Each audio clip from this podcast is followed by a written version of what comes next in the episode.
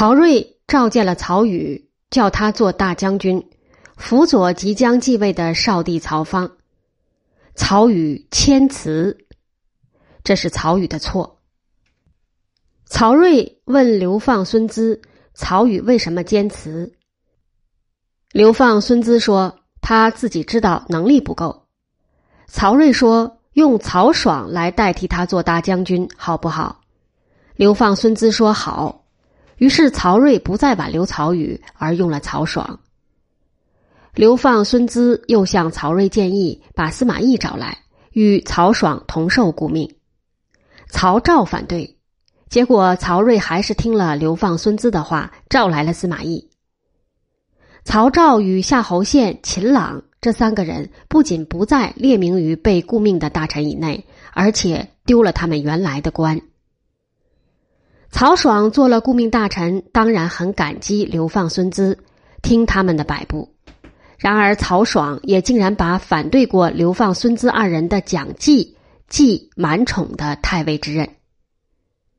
这是曹爽糊涂呢，还是故意向流放孙资二人以及与他们一鼻孔出气的司马懿挑战呢？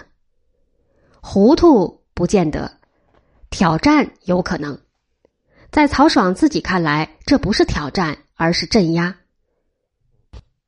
曹爽提拔三个自己的人做尚书，专管选举，分流放孙资的权。这三个人是何晏、邓阳、丁密。事实上，选举只是选拔新的青年才俊，管不了朝廷大官的升降。曹爽也早就把自己的三个弟弟提拔起来。曹熙当了中领军，曹训又当了五卫将军。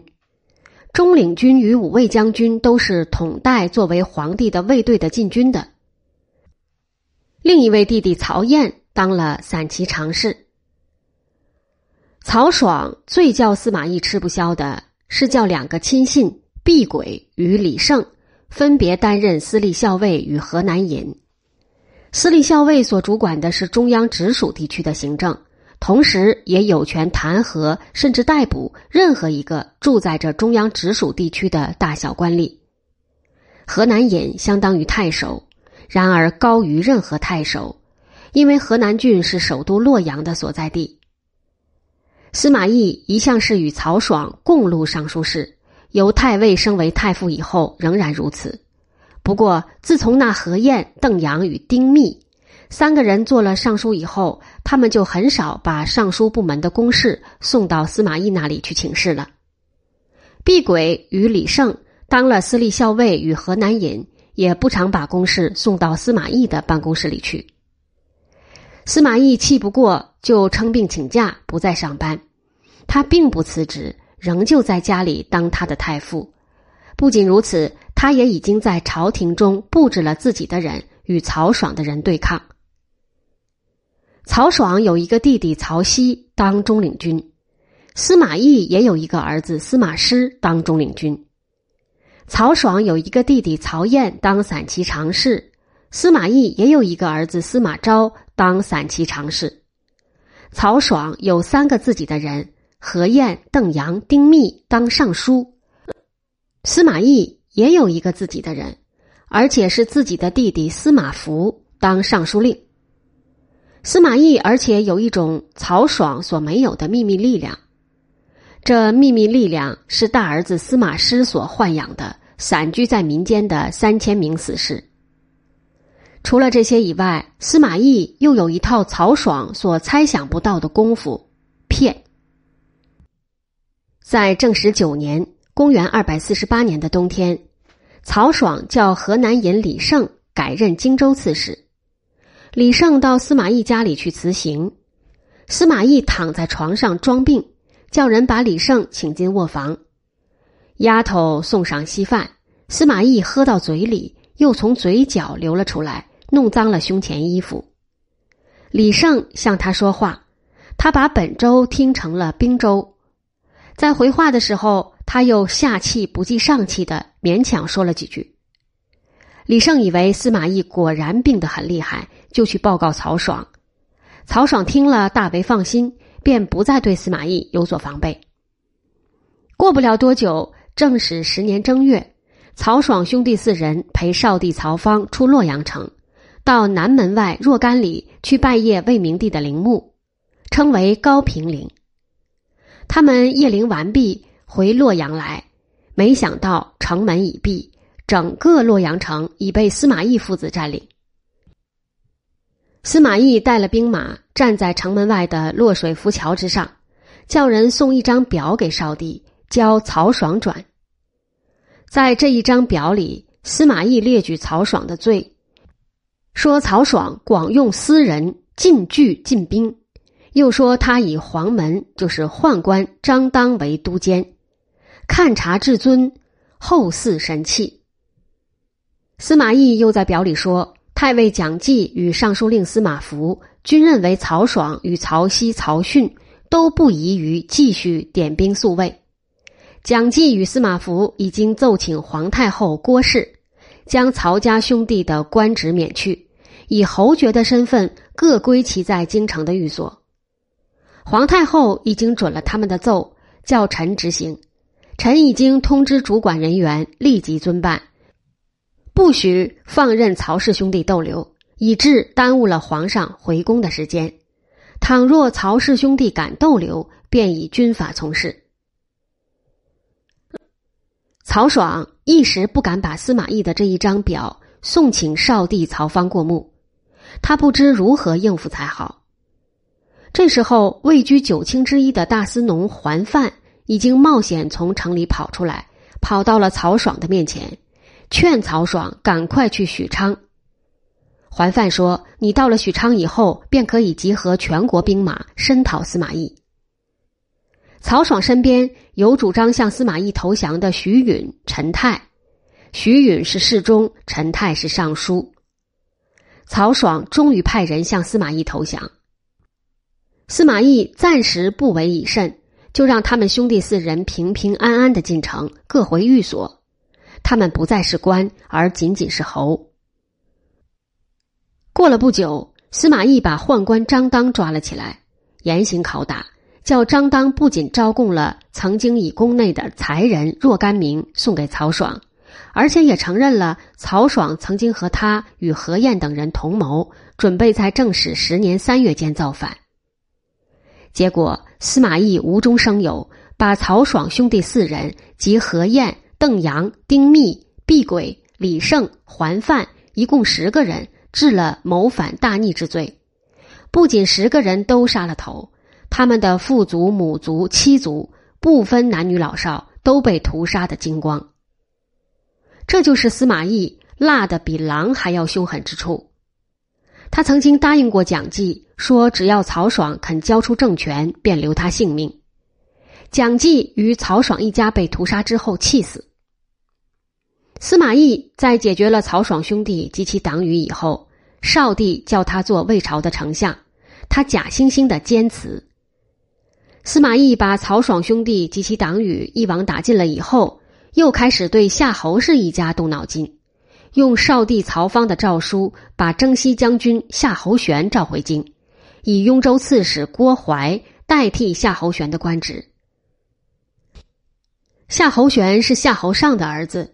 夏侯渊的从侄孙，同时也是曹爽的外弟，就是表弟。夏侯玄的母亲是曹家的女子。夏侯玄以征西将军的名义驻屯在长安，一向负有防备西蜀的权责。他既是曹爽的表弟，又是曾经在正始五年（公元二百四十四年）跟随曹爽大举伐蜀一次的大将。曹爽回到洛阳。夏侯玄掌握重兵，留在长安。四年多以后，在正始十年正月，曹爽和三个兄弟与何晏等人被司马懿消灭。夏侯玄得到消息之时，不知如何是好。魏少帝的诏书已到，叫他回京城洛阳，把所掌管的兵权交给雍州刺史郭淮。夏侯玄乖乖的回了洛阳，司马懿却也一时没有把他怎么样。原因是夏侯玄失掉了兵权，又住在朝夕被监视的洛阳，不能够对司马懿有所作为。而且夏侯霸已经逃往西蜀，倘若杀了夏侯玄，那就难免有更多的夏侯氏成员向西蜀、东吴乱跑了。夏侯霸是夏侯渊的儿子，也就是夏侯玄的堂叔父，在辈分上比夏侯玄高，在地位上却比夏侯玄低。他是夏侯玄征西将军府所统辖的讨蜀护军，带兵驻扎在陇西，与雍州刺史郭淮处的不好。夏侯玄被征召回洛阳的时候，夏侯霸顾不得西蜀与他有杀父之仇，当机立断，一口气奔往西蜀。夏侯霸的父亲夏侯渊战死在汉中，当时传说是被刘备亲自斩杀。近代的京剧才把夏侯渊的死记在黄忠的章上。西蜀的君臣对夏侯霸很好。首先，刘后主阿斗向夏侯霸解释说：“你的令尊大人是不幸阵亡于乱军之手，并非先父所杀。”刘后主又把夏侯霸引进宫内，与皇后张氏相见。告诉夏侯霸，她是你的堂外甥女。原来张皇后的母亲是夏侯霸的堂妹，于当年兵荒马乱之时的中原被张飞遇到，成了张飞的妻。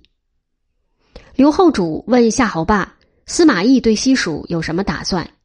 夏侯霸说：“司马懿刚刚拿到了政权，目前要忙于整顿内部，消灭更多的异己，一时来不及对西蜀有什么举动。”将来倘若有一位姓钟、号叫世纪的，就是钟繇的儿子钟会，在魏国朝廷中主持大计，那就值得吴蜀二国忧虑了。司马懿这时候正如夏侯霸所说，忙于寻找曹爽以外的异己加以消灭。他找来找去，找到了驻扎寿春、都督扬州诸军事的王陵。他一口咬定说，王陵企图勾结楚王曹彪造反，起兵占领许昌，迎立楚王为皇帝，然后打到洛阳，废掉少帝曹芳。王陵所做的引起司马懿如此猜疑的事，只不过是因为吴国塞了土水入江之口，认为这是吴国即将对魏用兵，下令全军戒严，同时上表给少帝。等于上呈文给司马懿，建议乘此对吴国大举讨伐，如此而已。司马懿不动声色，以绝对秘密的方式带了重兵，突然由颍水航行到寿春的城下。王陵见到司马懿来的奇怪，想抵抗也来不及，只得叫人捆了自己，押送到司马懿的水营之前。司马懿先叫人传令，松解了王陵的绑。却又不许王陵坐小船前来见面。